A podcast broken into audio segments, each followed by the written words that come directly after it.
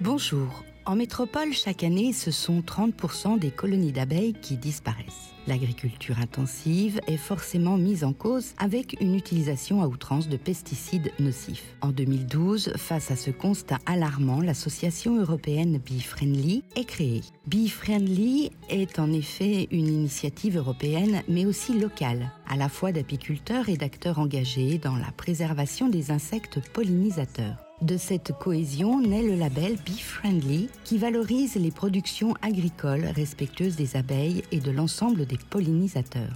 À ses débuts, le label concerne surtout les productions laitières ainsi que les fruits et légumes. Mais rapidement et grâce à la forte implication des apiculteurs, il s'étend à trois autres filières, l'arboriculture, les cultures annuelles et enfin la viticulture. Vous l'avez compris, cette certification a pour objectif de promouvoir une production qui ne porte pas atteinte aux pollinisateurs et plus particulièrement aux abeilles. Pour l'obtenir, un cahier des charges strict contenant pas moins de 29 critères mesurables doit minutieusement suivi. Son respect est par ailleurs contrôlé chaque année. Moins connu que le label bio Bee Friendly est néanmoins la marque d'un vigneron profondément engagé dans une prise de conscience environnementale. Pour reconnaître un vin Bee Friendly, cherchez sur les bouteilles le petit logo à l'effigie de l'abeille, évidemment. Et vous, les abeilles, ça vous parle? En attendant, je vous dis à demain.